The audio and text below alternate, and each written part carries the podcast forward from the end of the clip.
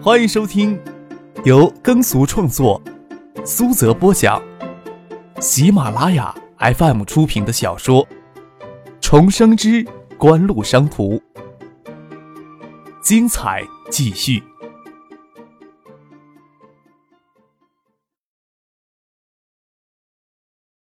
第六百二十四集。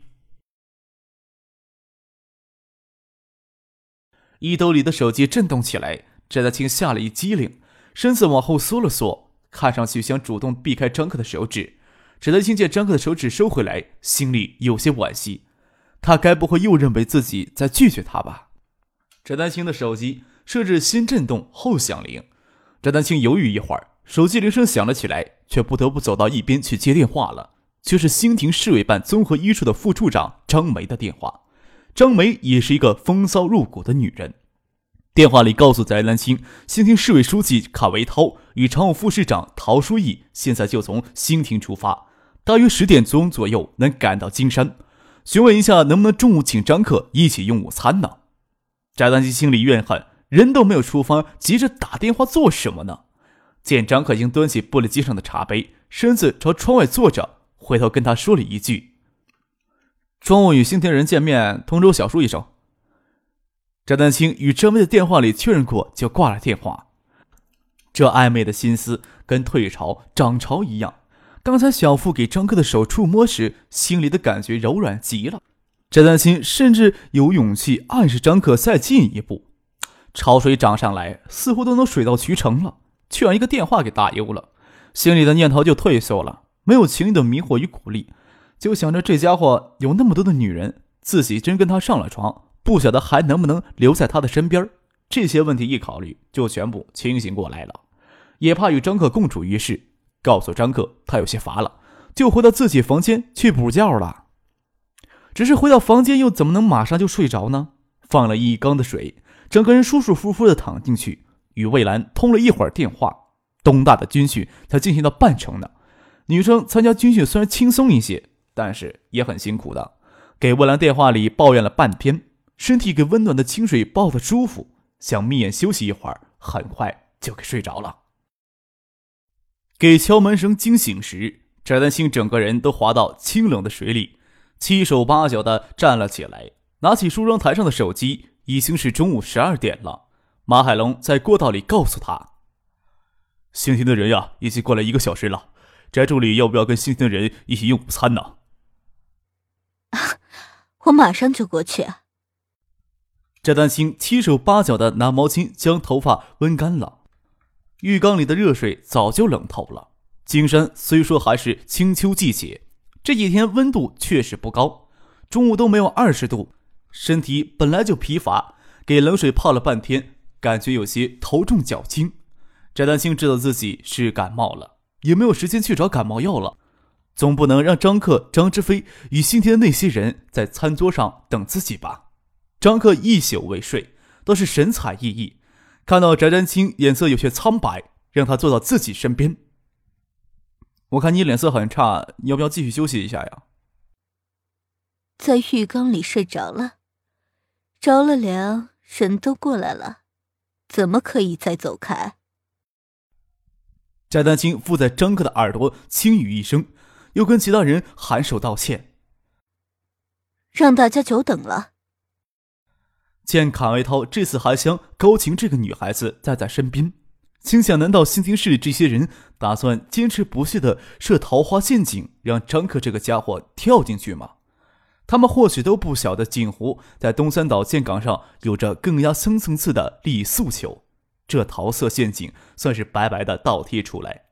却不晓得张克这家伙能不能够把持住呢？又想到了这世间最先人无法自拔的，无非是财权、情色这四样而已。翟丹青早就看到张克是个多情而贪色的家伙，虽然自制力稍强一些，对女人也算是尊重，但是终究抵挡不了源源不断的美色诱惑。翟丹青又想，今天自己早晨算不算是对他美色诱惑呢？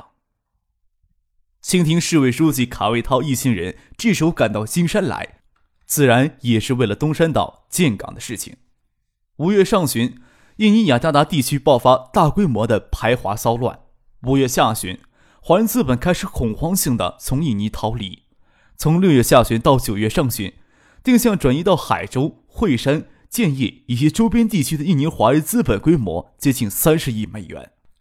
虽然国际经济观察组织估计这一时期从印尼撤离出来的华人资本规模可以高达三百亿美元，但是近十分之一逃离资本定向集中到一个地区，依然是一个相当恐怖的数据。卡维涛跟国内绝大多数人一样。都不清楚锦湖为什么能够获得印尼华商的信任，但是锦湖对印尼华人资本的影响力却是又不容置疑的。东山岛建港最核心的困难就是巨资建设资金无法落实，没有前辈。卡维涛就是有满腔政治抱负都无法实现。当他意识到东山岛建港可以借到这次印尼华人资本大撤离的东风，心里的激动可想而知啊。卡维涛不清楚。华人资本从印尼撤离何时会戛然而止？印尼的政局不会一直的动荡下去。他这段时间就在激动与担忧之间挣扎着，但是他又没有资格去催促锦湖。同时，东山岛的建港牵涉到的方方面面相当的复杂，这些都需要兴亭市与江南省亲自出面进行公关。当然，他也担心这是锦湖放出来的一个幌子。锦湖又不是没有潜力。一直到中央决定徐学平接替尚学义担任省委书记以后，卡维涛才放下心来，立即抽到精兵强将，组成他直接领导东山岛建港工作领导小组来推进相关工作。市委常委、常务副市长陶书义主管具体工作。不管兴亭单方面再努力、再积极，没有锦湖的配合都是无米之炊。待锦湖正式将东山岛建港日程提上日程以后。他就立即拉上陶书义追到金山来，希望两边的工作能马上协调起来，迅速进入实质性的运作阶段。午餐安排在张可偌大的酒店里进行，除了张可、张之飞之外，梁军上午也从建业赶到了金山。建业那边的事务都丢给其他人去处理，全部的精力都投入到这边来。张克倒也不跟卡维涛兜圈子。锦湖商事南洋海域入股东山钢铁、东山造船厂的事情，梁伟发都点头了。卡维涛没有拒绝的道理。一旦东海联合钢铁集团收购东山钢铁，兴亭市对东山钢铁的股份也不会完全撤出，而是转成对东海联合钢铁的持股，股权资产的质量将得到极大的改善。而且东海联合钢铁项目收购东山钢铁之后。就是想依赖新亭深水港资源，在新亭大规模的发展钢铁制造基地。对于新亭市来说，又是一个获得强劲的经济增长点。杨浦船业收购东山造船厂也是如此，东山建港也是由此将直接获得东海省的强力支持。在局面没有彻底得到突破之前，东山岛建港一事发展到现在，已经不仅仅局限于港口基建方面。仅一个大型的钢铁制造基地与一个大型船业制造基地，就足以将临港工业区与港口新城支撑起来。除了锦湖商事之外，东海联合钢铁集团、建业杨浦船业集团、印尼南洋海运集团也将直接的参与建港之事。张克还明确的告诉卡维涛，宏远实业的经营方向也迅速向湾港工程建设方面调整，在建港工程正式开工兴建之前。宏远能实现到调整什么程度？说到底还要看新亭市乃至江南省的政府支持。宏远实业虽然一直都在承揽市政工程，但是对于湾港码头建设却没有太多的经验。短期内要实现经营方向的调整，只能大规模收购相关企业。九八年之前，湾港建设企业几乎都是国有企业，要尽可能的短期内达成目标，就需要政府主管部门从权处理。卡维涛嘴里是忙不迭的答应，心里却想：景湖终究是想尽可能从东山岛建港一事榨取最大的利益，多少有些看清张可了。当然了，这样也好，商人投资从来都是以盈利为目标的。张克倒是不会去管卡维涛他们怎么会想，东山岛建港只是锦湖商事迈出的第一步，最终在构建海上的蓝色通道。会大规模的参与海外港口与物流通道的投资建造，宏远实业自然无法承担起东山岛建港的主要建造重任，但是可以借助东山岛建港成长起来。锦湖商事控制的产业链当中，能有一家在大型机械方面有着丰富经验的工程建设机构，绝对是有百利而无一害的。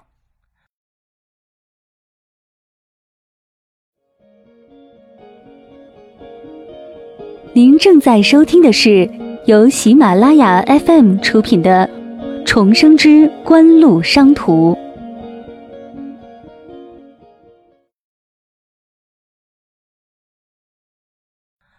叶剑兵下午从香港乘飞机抵达金山，随他一起到金山的还有南洋海运的高级经理人、港口投资部的总裁向华涛及随员。作为大型的运洋运输集团，基于组织航线上的港口码头建设已经是常态了，南洋海运也不例外，在港口码头投资建造方面积累相当多的经验，只不过还没有直接参与过一座全新超大型的深水海港的建造。在之前，由于亚洲金融风暴的影响，南洋海运决定收缩投资，以度过当前的难关。但是在锦湖商事注资入股以后，南洋海运就调整了收缩投资的发展策略。除了吸收锦湖商事的注资之外，还大规模吸收了从印尼逃离的华人资本。东山岛建港，南洋海运集团自然要充当主力了。当然，仅仅由南洋海运集团充当主力也是不够的。叶显平这段时间在海外。已经与新加坡港口集团有过了接触，当然也需要地方政府有明确的表态，新加坡港口集团才能决定要不要参与东山岛的建港工程。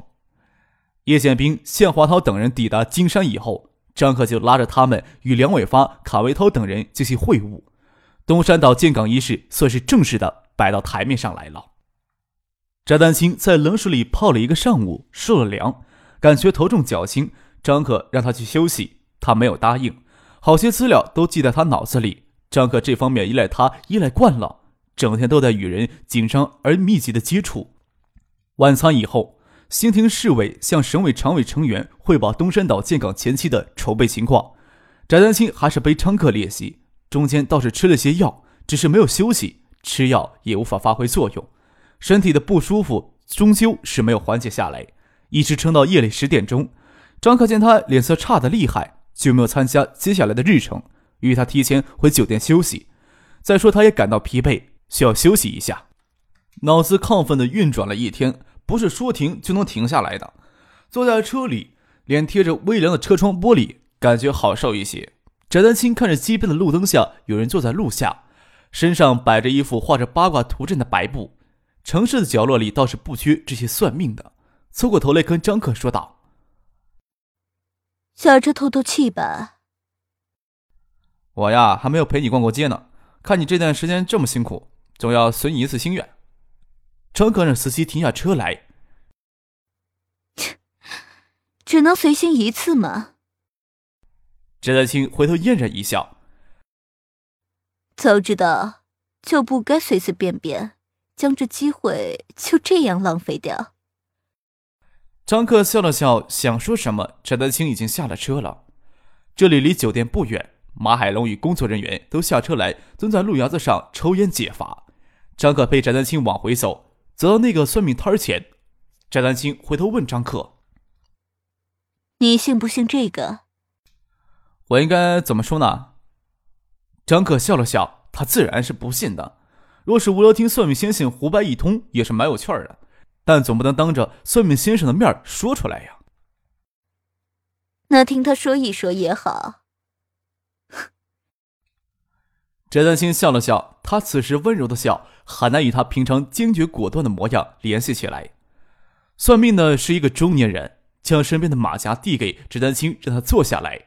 张克就屈蹲在一边，看布符上的图案与一些玄之又玄的文字。见算命先生很认真的帮着翟丹青看手相，心想这家伙会不会接接吃他豆腐呀？听翟丹青与算命先生的问答神态颇为认真，笑着问算命先生：“我们怎么才能信你说的话呢？”“你信与不信不重要，信命日的人相信就可以了。”算命先生拿一副神神叨叨的语气说道，眼神都没有看张克一眼，看着翟丹青继续说道。你的下半身有颗痣，这颗痣呀，非最亲密的人看不到。你说我说的对不对呀？这真是胡掰了。张克心里想：谁身上没有几颗痣呀？说道：“我下半身也有克制，也非最亲密的人看不到，你倒是说中我了。不要捣乱。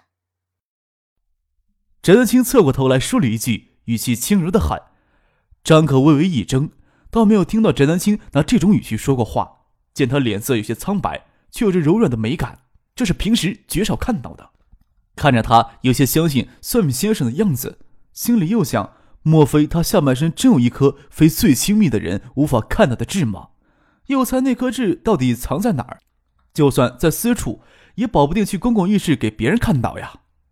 即使心里不信，也只能坐下来听算命先生唠叨。多半也是发生了什么事情。张浩看到今天的翟德清显得格外柔弱，也不晓得他最近遇上什么事情，或许是家里发生变故了也说不定。算命先生也多不问什么，只看相说事儿。说事儿也是无非翟丹青前半生命运多急坎坷。翟丹青问以后的人生会怎样，算命先生也只是摇头叹息，只说会遇到贵人，不过这个贵人对你解开后半生的荆棘却是无益啊。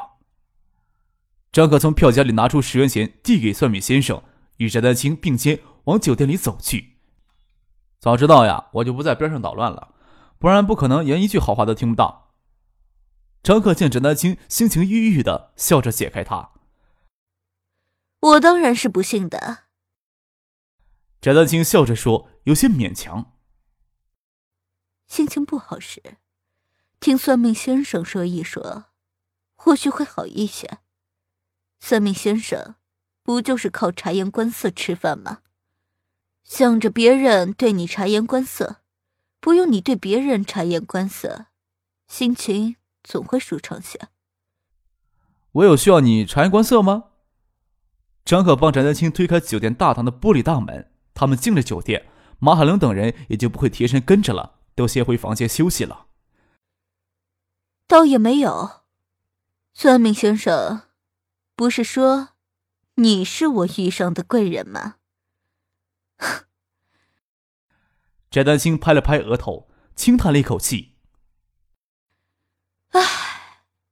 今天我到底是怎么了？大概感冒很厉害了，在胡言乱语吧。我都不知道自己在说什么。放松一些，发生什么事情，你也是可以跟我说的呀。”张克笑了笑，轻轻推着翟丹青柔软的肩膀进了房间。我去拿药给你吃，吃过药呀，睡觉明天起来精神又满足了。让翟丹青坐在客厅的沙发上，他走进去拿药，倒了一杯热水，走出来递给他，又笑着说：“我呀，倒是挺喜欢你这样子的，可以照顾你一下。总感觉平日里你是不需要人照顾的，女人给别人太坚强的感觉可不好呀。”有吗？翟丹青美眸怔怔的看了张可一眼，突然说了一句让他自己都吓一跳的话：“那你喂我。”张开嘴。翟丹青看了张可一眼，见他清亮的眸子甚是迷人，只觉得心里软软的，没有一点要挣扎的力气，便将脚往张可那里伸了伸，看着他蹲下来，伸手托着自己的脚裸，轻轻的将水晶高跟鞋脱掉，认真的放到一边，动作温柔体贴。翟丹青心里想：算了吧，让他帮自己将丝袜也脱了吧，就没有收回脚来。